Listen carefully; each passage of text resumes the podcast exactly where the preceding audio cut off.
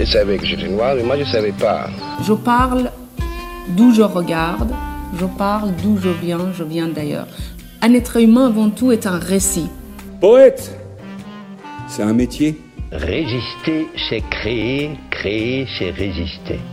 Rêvons. À quoi rêvons-nous?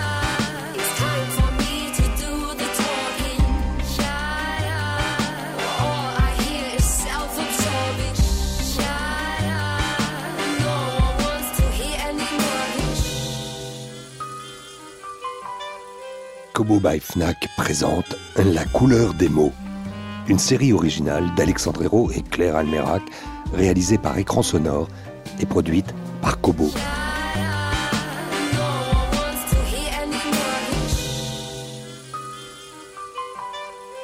Je suis né au milieu du siècle, entre ces deux versants, penché tour à tour sur l'un et l'autre, à en voir le vertige, négociant alliances et conflits entre ces deux moitiés celle qui s'en allait avec la France et celle qui arrivait avec une nouvelle Tunisie.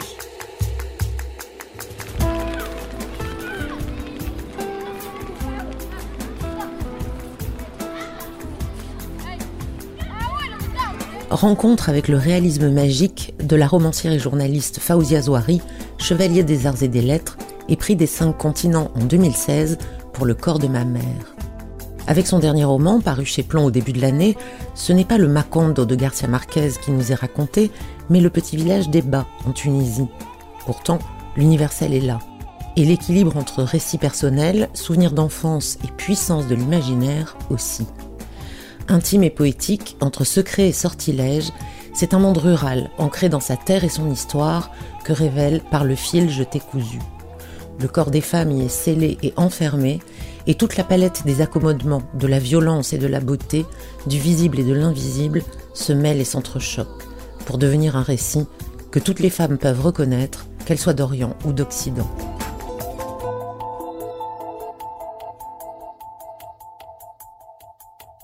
Fauzia Zouari, bonjour. Alors on va commencer par votre enfance, qui est le sujet de votre dernier livre, le quatorzième, si je ne me trompe pas.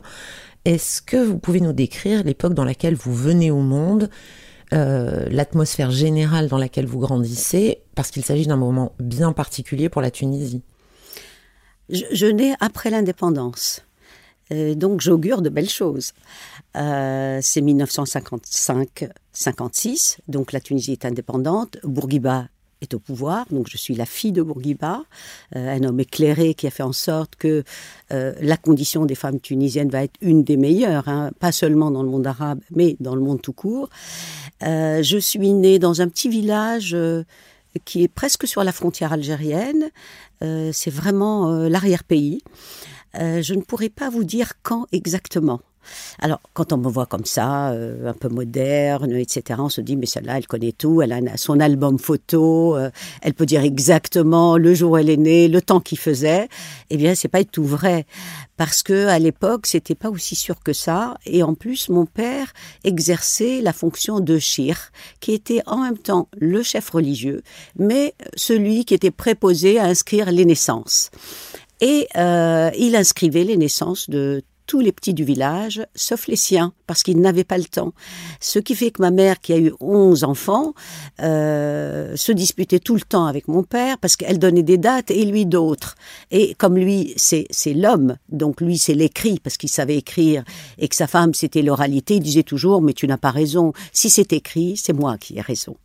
Et en fait, aucun de, de mes frères et sœurs, nous ne savons exactement euh, quel jour et quelle année euh, nous sommes nés. Pour ce qui est de moi, ma mère disait tu es né en hiver puisqu'il pleuvait et que la pluie était venue jusque sous mon lit et que j'ai cru que l'oued allait t'emporter. Et euh, mon père dit non, c'est marqué septembre, ce qui est l'été en Tunisie, donc c'est mois de septembre. Donc bon, il se corrélait pour ça. Euh, je suis inscrite euh, sur l'état, dans le, registre d'état civil en septembre 55, mais je ne peux pas du tout assurer si j'ai des années en plus ou en moins. Alors vous êtes bien sûr élevé en langue arabe, du coup, comment est venu le français? Avec Bourguiba, l'école est devenue obligatoire. Et donc, je suis allée à l'école à l'âge de, 6 ans, a priori. Hein. et ce qui n'a pas été le cas de mes sœurs. J'avais trois sœurs aînées. La première n'a jamais été à l'école.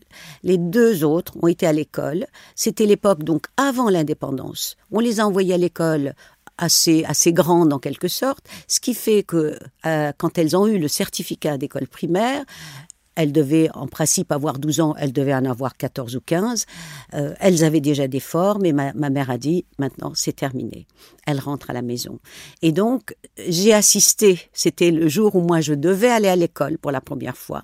Ma mère rentrait mes sœurs elle, ne ressortirait pratiquement plus que pour le mariage. Et j'ai assisté à cette scène où euh, donc elle a brûlé les cartables de mes sœurs et elle a dit maintenant c'était terminé. C'était terminé, c'est-à-dire qu'on fermait la porte et les filles ne sortaient plus.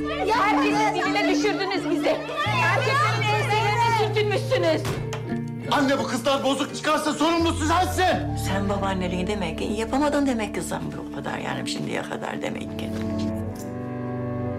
İlk fırsatta gideceğiz. Mustang, Denis Gamze-Erguven, 2015.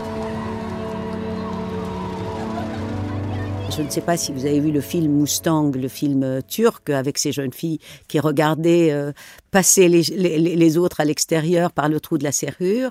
Eh bien, moi, euh, dans mon enfance, je voyais mes sœurs qui regardaient par le trou de la serrure tout ce qui se passait dans la rue euh, parce que euh, elles ne pouvaient plus sortir. Donc, j'ai échappé à ça. J'ai échappé par la force de la loi parce que Bourguiba a dit c'est terminé, vous vous envoyez vos enfants à l'école.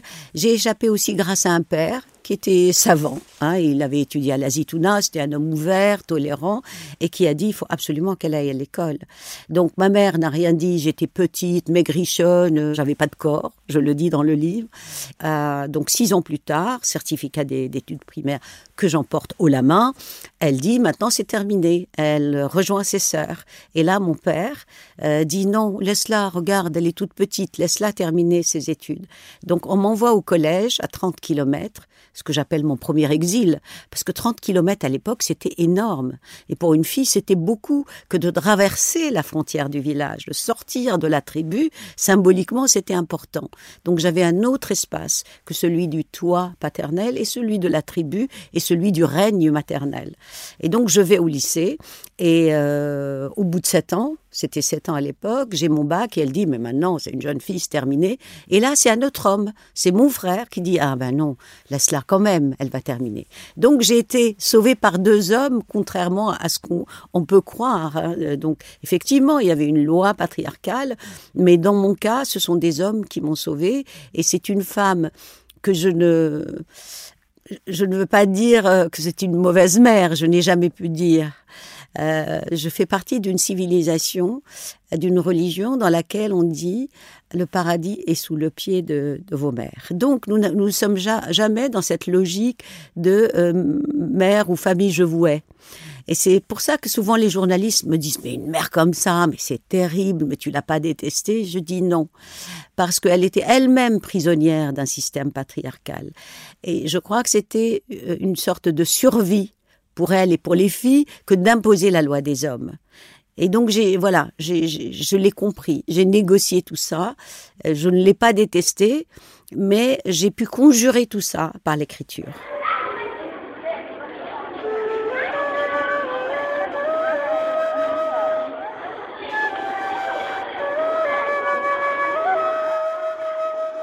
Il se pourrait que je tienne de cet oncle l'amour de la langue dont il disait, en me regardant enfant, La langue, ma petite, est aussi nécessaire à la maîtrise du savoir que le bateau est indispensable pour naviguer sur la mer. Alors, empare-toi de la langue et embarque pour la connaissance. D'ailleurs, vous dites que l'arabe n'est pas votre langue maternelle, mais votre langue paternelle. Et il y a un texte que vous avez lu au Festival Étonnant Voyageur dans lequel vous expliquez justement pourquoi vous avez choisi de ne pas écrire en arabe. Alors, je suis dans une euh, famille euh, complètement arabophone. Euh, ma mère donc était analphabète, mon père était à la Zitouna, qui est la, grande université tunisienne de théologie, et donc nous ne connaissions pas euh, le français. Et je ne fais pas partie de la génération d'avant où il y avait euh, les colons. Il y avait beaucoup de Français dans mon village. Euh, donc, je, voilà, je suis née dans la langue arabe. Je ne connaissais pas d'autres langues. Et petite, comme maintenant on va à la crèche, on nous envoyait chez le Medeb, qui était donc le maître coranique. Et j'ai appris donc le Coran quand j'étais petite, et d'ailleurs euh, j'en garde toujours euh, la mémoire puisque je peux citer les, versets du Coran de cette époque-là, d'avant six ans. Et, euh, à l'époque, donc, on passait une plume de roseau qui était trempée dans de l'encre sur une tablette où il y avait marqué l'alphabet arabe et l'alphabet où il y avait les sourates. Donc je ne comprenais rien, mais il y avait le geste de l'écriture. Mais le sens, je ne l'avais pas. Donc il y avait cette frustration-là. Après, je suis allée à l'école primaire. C'était au début l'école en arabe. Ce n'est qu'en troisième année d'école primaire qu'on commençait à apprendre le français. Et donc, j'ai commencé à apprendre cette langue euh, un petit peu au début comme ça.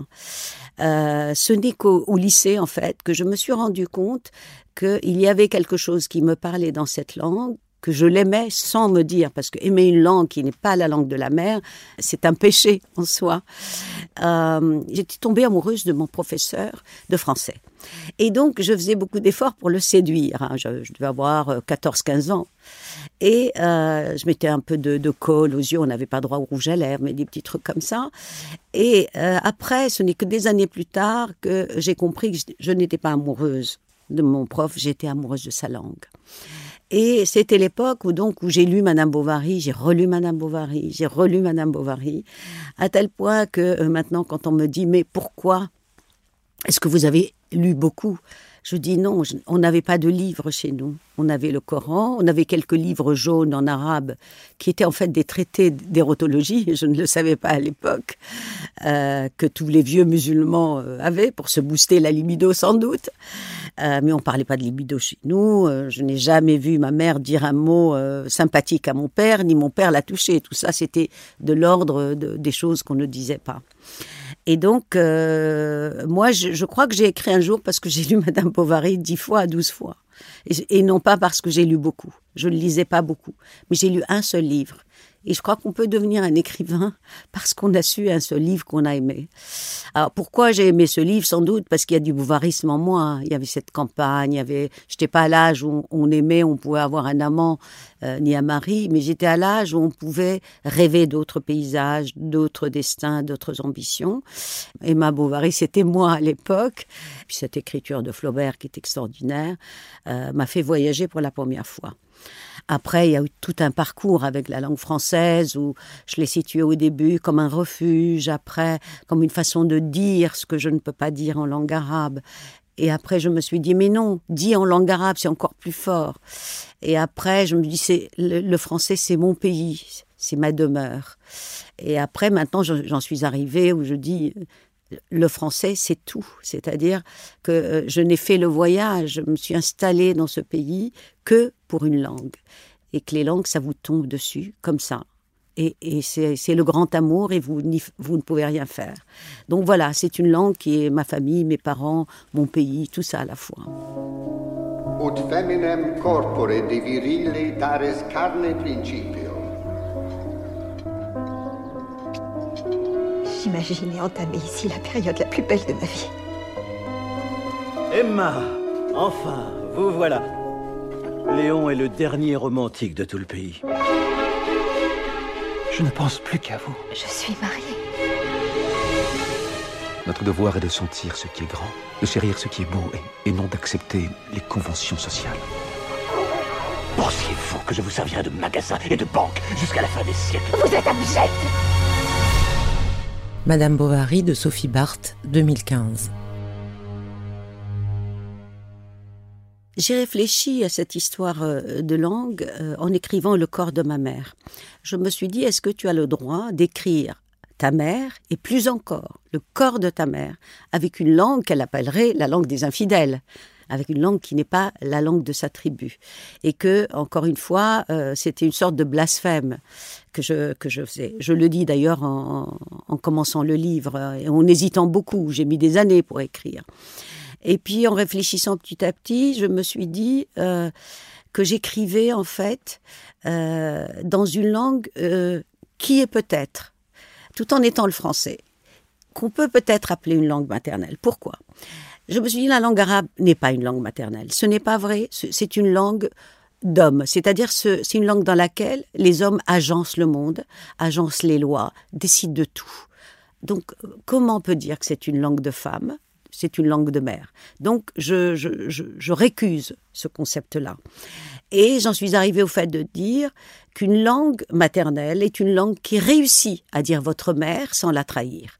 Et dans la mesure où la langue française a réussi à dire ma mère dans ce livre qui est le corps de ma mère, sans la trahir, au contraire, en allant jusqu'au très fond de ce qu'elle est et de ce qu'est son pays, etc., eh bien, c'est peut-être ça la langue maternelle. Et que si on veut pas du, du mot maternel, on peut dire c'est la langue utérine. Et j'aimerais changer justement ce concept de langue maternelle pour autre chose. Mais choisir d'écrire en français, est-ce que c'était aussi, pour reprendre vos mots, une façon de vous éloigner d'une langue dans laquelle vous vous sentiez à l'étroit, dans laquelle vous ne trouviez pas votre place, ni l'écho de votre être féminin, de votre être tout court finalement? Je pense que le choix d'une langue ne dépend pas toujours d'une volonté de dire à tout prix ce qu'on ne peut pas dire chez soi parce que ça voudrait dire qu'il y a des choses qui sont dans le monde arabe, il y a des tabous, je ne peux pas les dire en, arabe, donc je me réfugie dans le français. Je ne pense pas.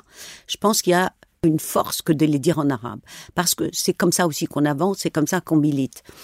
Alors, me concernant, pourquoi cette langue? Il y a quelque chose de très intime. Ce qui s'est fait, c'est un processus. Euh, je suis entrée dans cette langue, elle était hospitalière. Comme je dis, elle a poussé ses effets, elle m'a laissé une place. Et elle m'a laissé une place où je, je peux me dire moi-même. C'est-à-dire qu'elle ne m'a pas imposé son histoire. Elle ne m'a pas imposé son public ni sa thématique. Là-dedans, je peux dire en toute honnêteté, en toute franchise, ce que je suis. Je pense que c'est cet espace de liberté totale que j'ai. J'avais besoin de liberté, j'avais besoin de traverser les frontières, mais de toutes les frontières, y compris les frontières de la langue.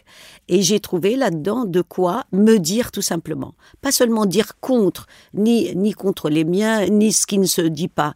Il y avait une aisance, une facilité euh, à dire les choses en toute liberté. Euh, la liberté comme euh, dans le sens de la création absolue je crois que je, suis née, contrairement à ce qu'on peut croire, parce que je n'offre pas toujours les signes extérieurs de la libération. Je ne suis pas une femme libérée, mais je suis une femme libre. Je suis née avec ça. Et c'est peut-être cette force-là qui a fait que petit à petit, je suis sortie de la tribu, du marabout, du village, du pays, de la langue, pour aller ailleurs. D'ailleurs, dernièrement, on me demandait d'écrire un texte sur ce que c'est que d'aller d'une culture à l'autre. Et je récusais ça. Je, ne suis plus dans cette euh, façon de dire, voilà, euh, il faut être dans un, pont entre les cultures, il faut euh, établir un dialogue entre les cultures. Je suis dans une forme, une logique d'altérité absolue, c'est-à-dire je veux être l'autre. Voilà, je suis hors débat, hors polémique identitaire. je ne suis plus dans les identités. J'aimerais être ailleurs.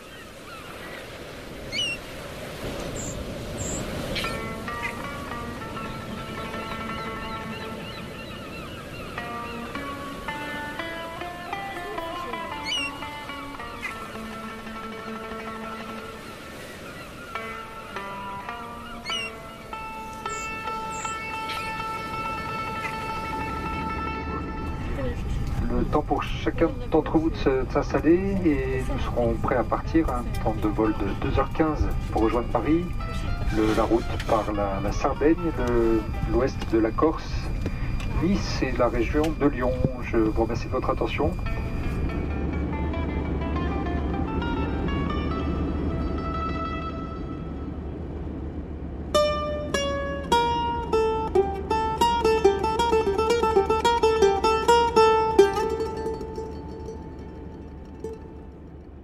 Reprenons le fil de votre parcours. À l'âge de 24 ans, vous quittez la Tunisie pour la Sorbonne, où vous consacrez votre thèse à Valentine de Saint-Point, Valentine d'Arabie, pour reprendre le titre de votre avant-dernier livre. Alors, il s'agit d'une nièce de Lamartine que vous avez littéralement sauvée de l'oubli.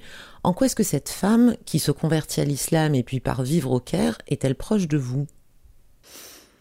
Alors Valentine de Saint-Point est à la fois, euh, au début en tout cas, c'était une étrangère, après ça deviendra le grand amour de ma vie.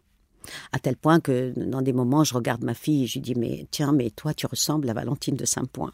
Pour vous dire qu'il y a des moments de confusion. Mais au début, je n'y étais pas du tout. C'est-à-dire quand je suis à Tunis, un jour où je suis à la faculté, euh, en terminant ma licence de littérature en arabe et en français. Et mon professeur donc de langue française m'a mis un petit papier euh, dans lequel un petit article d'une dizaine de pages. Il m'a dit lisez ça, ça peut vous intéresser. J'ai lu vraiment quelques lignes et à la fin de l'année, je suis partie pour m'inscrire ici à la Sorbonne. C'était l'époque où on venait en tant qu'étudiant du tiers-monde. Hein. On ne voulait pas s'installer ici, hein. on ne voulait pas chercher du boulot. On voulait revenir, c'est l'époque des indépendances et tout, et après rentrer au pays avec nos doctorats, etc. Donc j'arrive et je vais à la Sorbonne, et en fait, à l'époque, je ne sais pas si c'est la même chose, euh, pour avoir une carte de séjour, il faut vous inscrire, et pour vous inscrire, il vous faut un sujet de thèse. Donc moi, je sors de mes cartons le papier que j'avais à moitié lu, et j'inscris ce sujet qui va me donner ma carte de séjour. Donc, dit, c'est vraiment la première femme qui a fait en sorte de me donner un titre de séjour en France. Et donc, euh, j'arrive et je commence à travailler comme ça. Je n'étais pas du tout sûre et ça va prendre des années de ma vie. Et c'est une femme qui était complètement inconnue, alors que c'est une des femmes les plus, je dirais, fabuleuses du XXe siècle. C'est une arrière-petite nièce de Lamartine qui a une vie de scandale absolu. Euh, je veux dire, Colette à côté, c'est rien. Isabelle Eberhardt non plus. C'était une femme euh, qui, qui prenait la luxure, euh, qui avait des amants, qui, qui était plus ou moins homosexuelle, elle assumait tout ça, qui a écrit des manifestes de la luxure, de l'amour libre, etc. C'était l'égérie du futurisme. elle a écrit un inceste. Alors, c'est vraiment euh, une femme avec une voix extraordinairement scandaleuse. Je pense que c'est une des premières qui a inventé euh, l'idée de genre, par exemple. Et puis, via la guerre, la Grande Guerre, donc euh, en 14, elle prend conscience que l'Occident elle était le chantre de l'Occident et de la race latine, etc. Que, euh, en fait, euh, l'Occident ne génère que de mauvaises énergies. Elle commence à tourner un peu euh, vers cette spiritualité orientale, comme, Romain Roland, comme bien d'autres après la Grande Guerre. Et elle ne voit de solution qu'en Orient. Tandis que d'autres partent en Inde, elle, elle regarde l'Orient arabo-musulman. Pourquoi? Parce qu'elle est persuadée que Lamartine aimait l'Orient et aimait l'islam. Et vous savez qu'il y a une légende qui dit que Lamartine s'était converti à l'islam. Et après, quand il partira au Liban et qu'il rencontrera Lady Stanhope, qui est une folle euh, comme Valentine de Saint-Point, au début, elle ne veut pas le recevoir parce que elle s'était emmurée à l'époque, elle voulait voir personne. Quand elle le reçoit, elle dit montre-moi ton pied. Elle tient son pied et elle dit ton pied est fait comme celui des Arabes. Dans une autre vie, tu étais arabe. Donc, Valentine de Saint-Point ne fait en fait que retrouver le passé de, son oncle. D'abord, elle, veut créer l'union entre l'Orient et l'Occident. Elle était comme ça. Et elle est la première à lancer l'idée d'une fédération ou d'une, ce qu'on appellerait aujourd'hui, une union méditerranéenne. Elle s'installe en Corse, dans la maison qui deviendra celle de Tino Rossi à Ajaccio, et elle dit, voilà, euh, je vais faire venir l'élite occidentale et orientale, et on va trouver une solution au monde après la Grande Guerre. Mais personne ne l'écoute, on a, la traite de folle, etc. Elle prend ses affaires, elle part en Égypte et elle devient le Laurence d'Arabie de, voilà, de la France. Elle commence à lutter avec les Arabes, les musulmans, elle veut une union islamique, elle est presque dans la mouvance des frères musulmans dans les années 30. Hein. Enfin, pour aller vite, elle mourra dans la misère la plus totale parce que euh, les Français disent euh, euh, elle espionne pour les Arabes, les Anglais elle espionne pour les Français, etc. Et elle meurt dans la misère absolue. Et quand elle meurt, on doit vendre euh, un ou deux tableaux de Rodin parce qu'elle posait pour Rodin pour pouvoir l'inhumer décemment. Donc cette femme, j'ai une dette envers elle parce que sans doute quelque part je me dis elle c'est moi et qu'on a fait le chemin inverse et qu'elle était en Orient et moi je, suis venue en Occident. Voilà donc une raison de plus aussi pour euh, l'amour de la langue française, pour cette culture chrétienne euh, pour euh, cette façon que j'ai, je pense, d'être en France euh, en me sentant pratiquement chez moi.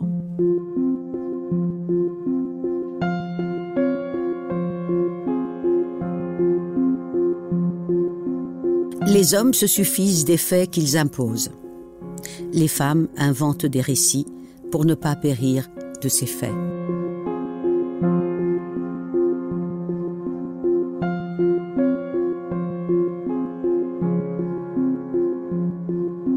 Alors pour prolonger la portée de ces récits féminins et ne pas périr des faits imposés par les hommes, vous fondez en 2017 le Parlement des écrivaines francophones. Pourquoi cette initiative? Enfin, quel serait le manifeste de ce Parlement? Quel est son but? Alors, vous savez qu'il y avait un Parlement des écrivains européens qui s'est créé pendant les événements en Algérie dans les années 90 pour aider les écrivains algériens, euh, leur trouver euh, euh, des cartes de séjour, etc. Enfin, une, une infrastructure, une logistique d'aide. Moi, je me suis inspirée de ça, euh, mais dans un contexte différent et en me disant que il fallait absolument que les femmes écrivaines francophones donc qui, qui, ont en partage un combat féministe, qui ont un partage euh, une langue. Il fallait absolument qu'elles qu se réunissent.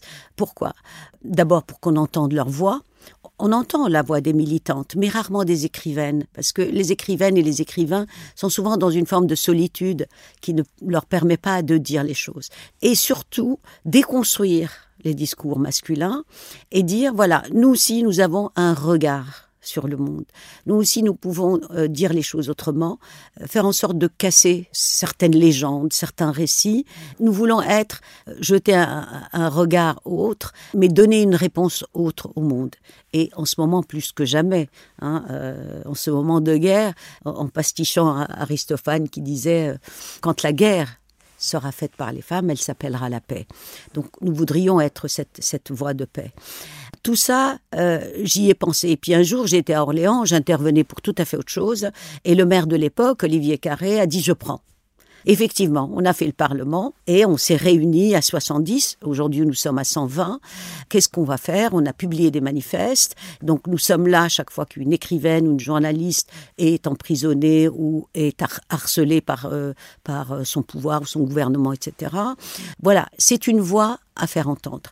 En plus, bien sûr, d'être une plateforme où les écrivaines elles-mêmes échangent, s'entraident, euh, peuvent marrainer euh, une jeune euh, écrivaine à venir, se filent des adresses, s'achètent les livres. C'est vraiment au profit d'une cause fondamentale qui est la cause et le combat des femmes.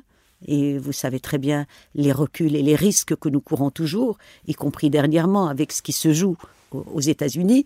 Donc voilà, les, acquis des femmes ne sont jamais acquis. Donc nous devons être vigilantes et nous rajoutons notre voix à celle des militantes féministes pour dire les écrivaines sont avec vous, les écrivaines vous relaient. Et inventer d'autres choses, inventer d'autres discours.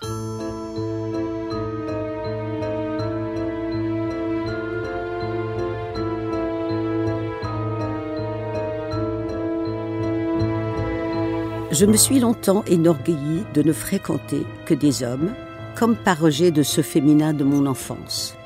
Je me suis fait un devoir de cumuler les amitiés masculines, dédaignant la fréquentation des filles, jusqu'au jour où j'ai compris que je me privais là d'une partie de mon être et de mon corps, que je me coupais d'espace et de moments propres à chacun des deux sexes, où il est possible d'entrer sans préambule ni protocole et de parler à même soi une grâce si particulière et si rare.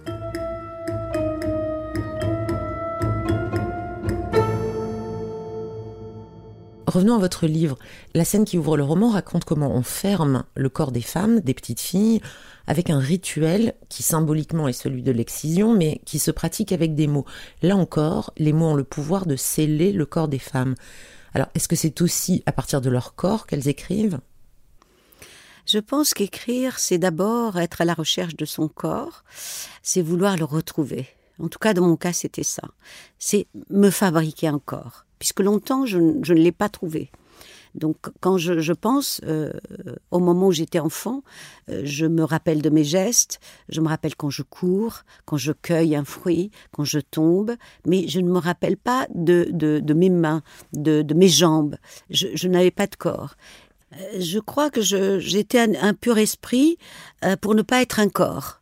Euh, parce que être un corps, c'est être exposé au regard des hommes, donc c'est être obligé de rentrer à la maison. Donc il fallait que je fasse oublier mon corps. Il fallait que je sois une idée, un esprit, etc. Je ne pense pas que c'était pour euh, échapper à ma condition. Je n'étais pas une rebelle. Euh, je ne rêvais pas d'un ailleurs autre que la Tunisie. Euh, je me projetais pas euh, en Occident, en France, pas du tout. Je ne m'imaginais pas euh, franchir la frontière à cette époque-là. Donc non, je, n'avais pas de rêve d'ailleurs. J'avais, je crois, euh, un seul rêve, c'est de continuer à vivre, à marcher, aller à l'école, et ça au prix de mon corps. Et donc, il fallait pas que j'ai de corps.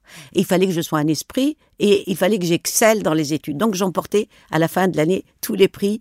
Et, c'est comme ça que j'existais. Et c'est comme ça que je pouvais échapper à la loi patriarcale depuis des siècles. Euh, c'était surtout ça. Euh, après donc toute cette absence du corps, toute cette façon d'avoir vécu en, poussant mon corps derrière moi, en l'enfermant, etc., euh, y compris quand la famille elle-même l'enferme et le scelle avec la formule magique que j'ai vécue moi-même, donc de sceller l'hymen des filles, je l'ai vécu, toute cette façon d'avoir mis le corps de côté, banni, et eh bien à partir du moment où j'écris, j'essaye de, faire le chemin euh, inverse et d'ouvrir les serrures, de faire apparaître petit à petit ce corps jusqu'au moment où je le retrouve.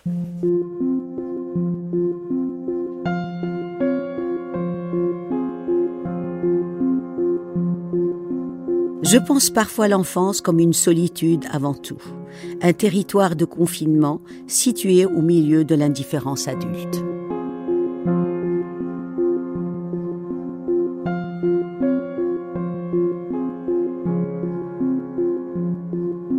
Est-ce que ce livre sur votre enfance, c'est une façon de faire un voyage de retour?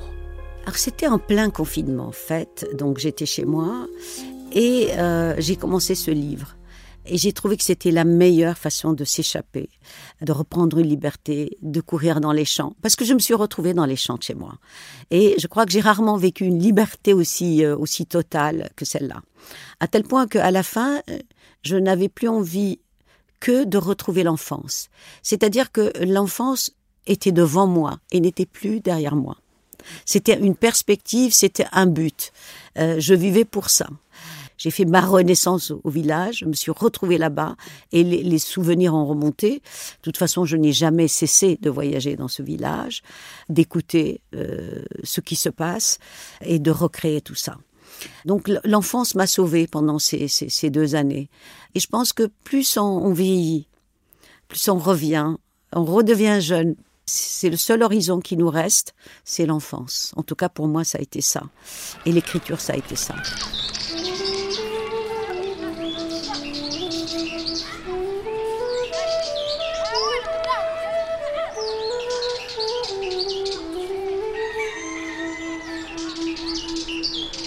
En vérité, je me suis construite autant sur les beautés de mon village que sur sa cruauté, sur ses récits fantastiques comme sur ses ignominies.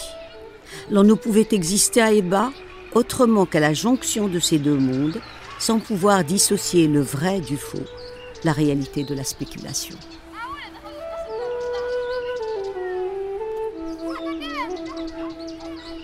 Est-ce que c'est comme ça que vous voyez aujourd'hui votre village natal, comme un lieu qui n'a jamais vraiment connu, jamais vraiment posé de frontières entre réalité et imaginaire?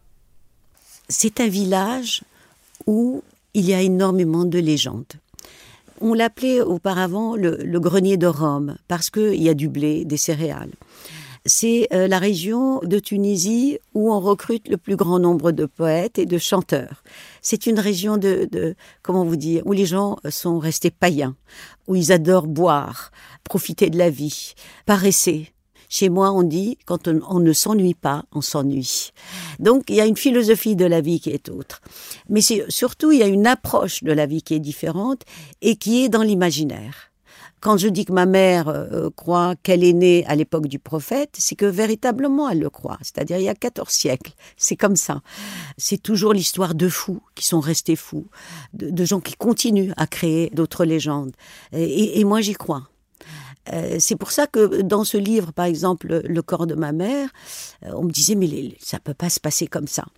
Et euh, je leur citais cette phrase de Marquez. Il dit moi je raconte les choses telles que ma grand-mère me les a racontées. Eh bien moi c'est ça. Je raconte les choses telles que je les entends et c'est comme ça qu'elles sont racontées. Il y a une conception du temps spécial. Je vous donne un exemple. J'ai un rendez-vous avec un ami à l'entrée du village où il y a une sorte d'horloge. En Tunisie, il y a souvent des horloges à l'entrée des villages. Il me dit, par exemple, on se voit euh, à 19h. Et j'arrive à 20h. Et je lui dis, excuse-moi, hein, dans mon, réflexe très euh, français, parisien, etc., l'exactitude et tout, euh, excuse-moi, j'ai une heure de retard. Il me dit, mais c'est quoi ton problème? Regarde l'horloge. Et l'horloge qui rarement marche, donc ce jour-là ne marchait pas, c'était marqué 17 heures. Il me dit, c'est quoi ton problème? Tu as encore deux heures d'avance. Ou trois heures, voilà. C'est-à-dire que le temps ne compte pas. Et d'ailleurs, c'est pour ça qu'au début, avec mes éditeurs, ils avaient du mal avec deux choses. Je n'arrivais pas à préciser les dates et je n'arrivais pas à couper dans la phrase. Parce que j'ai un rythme coranique, j'ai le rythme du Coran et de la langue arabe. Et j'ai un lyrisme euh, arabe. Euh, vous savez, la poésie est typiquement arabe. Et donc j'écrivais avec des phrases, un, un problème de ponctuation énorme. Mais je réponds toujours, mais j'écris le français sur une partition arabe en fait, sur un, une rythmique arabe. Mais cette juxtaposition, cet entremêlement de deux mondes, celui du fantastique et de la réalité, de la beauté et de la cruauté, de la vérité et du mensonge, c'est très universel, non? On pourrait dire la même chose de beaucoup de communautés finalement. La problématique de l'écrivain, souvent, c'est entre le particulier et l'universel. Comment réussir à être dans l'universel tout en parlant de ses particularités à lui? Euh, j'ai senti et vécu ce problème avec le livre sur ma mère.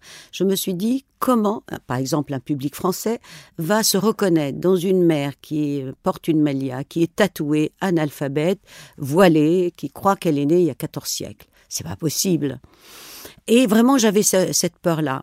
Et je me souviens que j'étais invitée une fois à la télévision et la jeune euh, femme qui me maquillait hein, avant de passer donc euh, à l'antenne, vous savez, elle me dit mais, mais votre mère, elle ressemble tellement à la mienne. Elle était corse. Et je lui dis mais comment? Et elle m'a expliqué. Et elle m'a dit, il y avait les mêmes attitudes, la même force, etc. Et ça m'a beaucoup rassurée. Et donc, effectivement, on peut retrouver les mêmes tensions. Moi, on peut retrouver la même problématique de la mère, la mère qui, qui est forte, la mère qui peut vous détruire une vie ou la sauver. Euh, tout ça, c'est les fondamentaux de la vie. Ce qui change, c'est peut-être un petit peu l'approche. Si c'est une jeune fille euh, française ou une, lectrice euh, occidentale d'une façon générale lit cette enfance, elle reconnaîtra peut-être certaines peurs, elle revivra certains tabous. En écrivant ce texte, par exemple, je me disais, après avoir lu Simone de Beauvoir, quand elle parle de son enfance, je me suis dit, mais je ne suis pas du tout elle.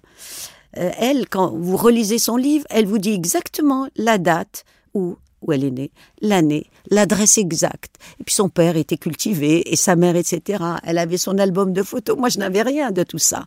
Et pourtant, nous sommes dans le même combat. C'est ça qui est intéressant. Je me disais, elle, elle dit, euh, on ne naît pas femme, on le devient. Moi, c'est pas ça. Je suis née femme. Ça, tout était dans le contexte, euh, dans, dans, le ventre de ma mère, je vivais les gestes maternels. Et donc, je suis née femme, absolument. Mais comment je vais faire pour concevoir les choses autrement? Donc, il y a des moments où on se croise, même si les contextes ne sont pas les mêmes. Et c'est ça qui fait la dynamique civilisationnelle, le patrimoine commun, en fait.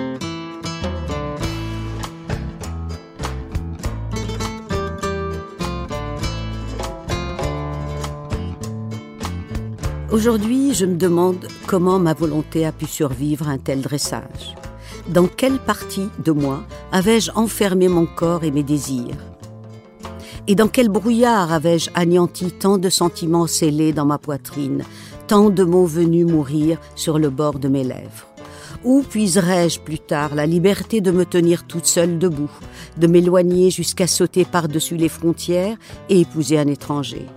Encore une fois, je ne pense pas que ce fût chez moi une chose voulue, une pensée structurée, une force tranquille et non élaborée à pousser discrètement les obstacles, à déborder en territoire de liberté, sentant la présence toute proche et inconsciemment recherchée de l'ailleurs. Je réussissais à canaliser la crue en élargissant souterrainement le lit de l'oued et personne n'y voyait rien.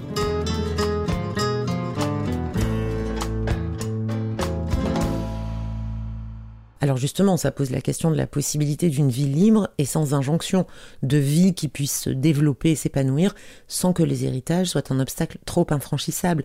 Comment est-ce qu'on y parvient? Je pense qu'il y a une grâce qui nous est donnée quand on est avec un, une grande soif de liberté. Je pense que le parcours vers la liberté vient plus tard. C'est une forme de fatalisme presque. Euh, comme il y a d'autres femmes euh, qui prennent le chemin contraire. Moi, je vois autour de moi toutes ces femmes qui se voilent. Je crois qu'elles ne sont jamais nées avec un sentiment de liberté. Comment on peut cacher son corps alors que moi, je n'ai fait qu'une chose, c'est d'essayer de retrouver ce corps? Comment on peut dire, se dire libre de se voiler alors que le geste de se voiler est une contrainte? Tout ça, c'est une logique que je ne comprends pas. Je pense qu'il y a aussi un moment où on ouvre les fenêtres sur l'autre. Cette ouverture, elle se fait non pas quand vous vivez des crises identitaires, je pense pas. Je pense que plus on est ancré dans un territoire, plus on est ouvert au monde. Et moi, j'étais ancré dans le territoire. Et quand vous lisez ce livre, il y avait le marabout à côté, il y avait ma mère, il y avait l'imam, il y avait mon père qui était cher, il y avait les chants des ancêtres, il y avait notre arbre généalogique. Donc, euh, j'avais, j'avais les pieds sur terre. Euh, j'étais ancré dans ce territoire. Donc ce trop-plein de territoire fait en sorte qu'un jour, vous avez envie de d'ouvrir les fenêtres. Plus vous êtes ancré, plus vous allez loin.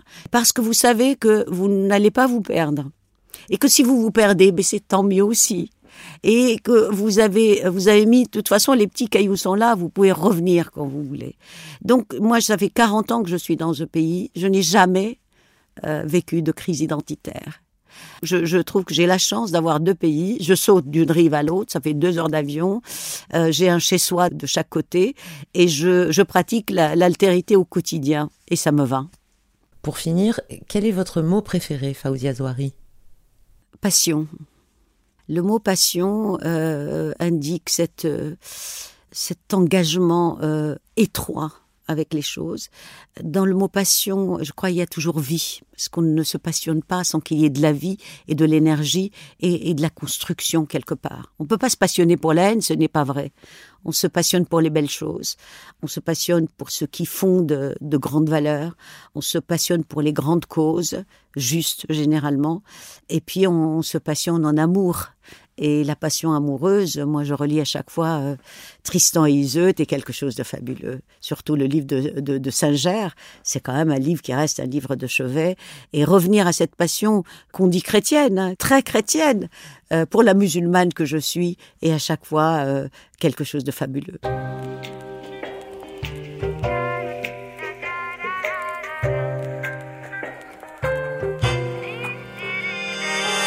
C'était La couleur des mots de Faouzia Zouari, une série originale de Claire Almerac et Alexandre Hérault, réalisée par écran sonore et produite par Kobo. À retrouver sur le site kobo.com et la plateforme digitale de la FNAC, l'éclaireur. Vous pouvez retrouver les productions Kobo Originals sur kobo.com et fnac.com.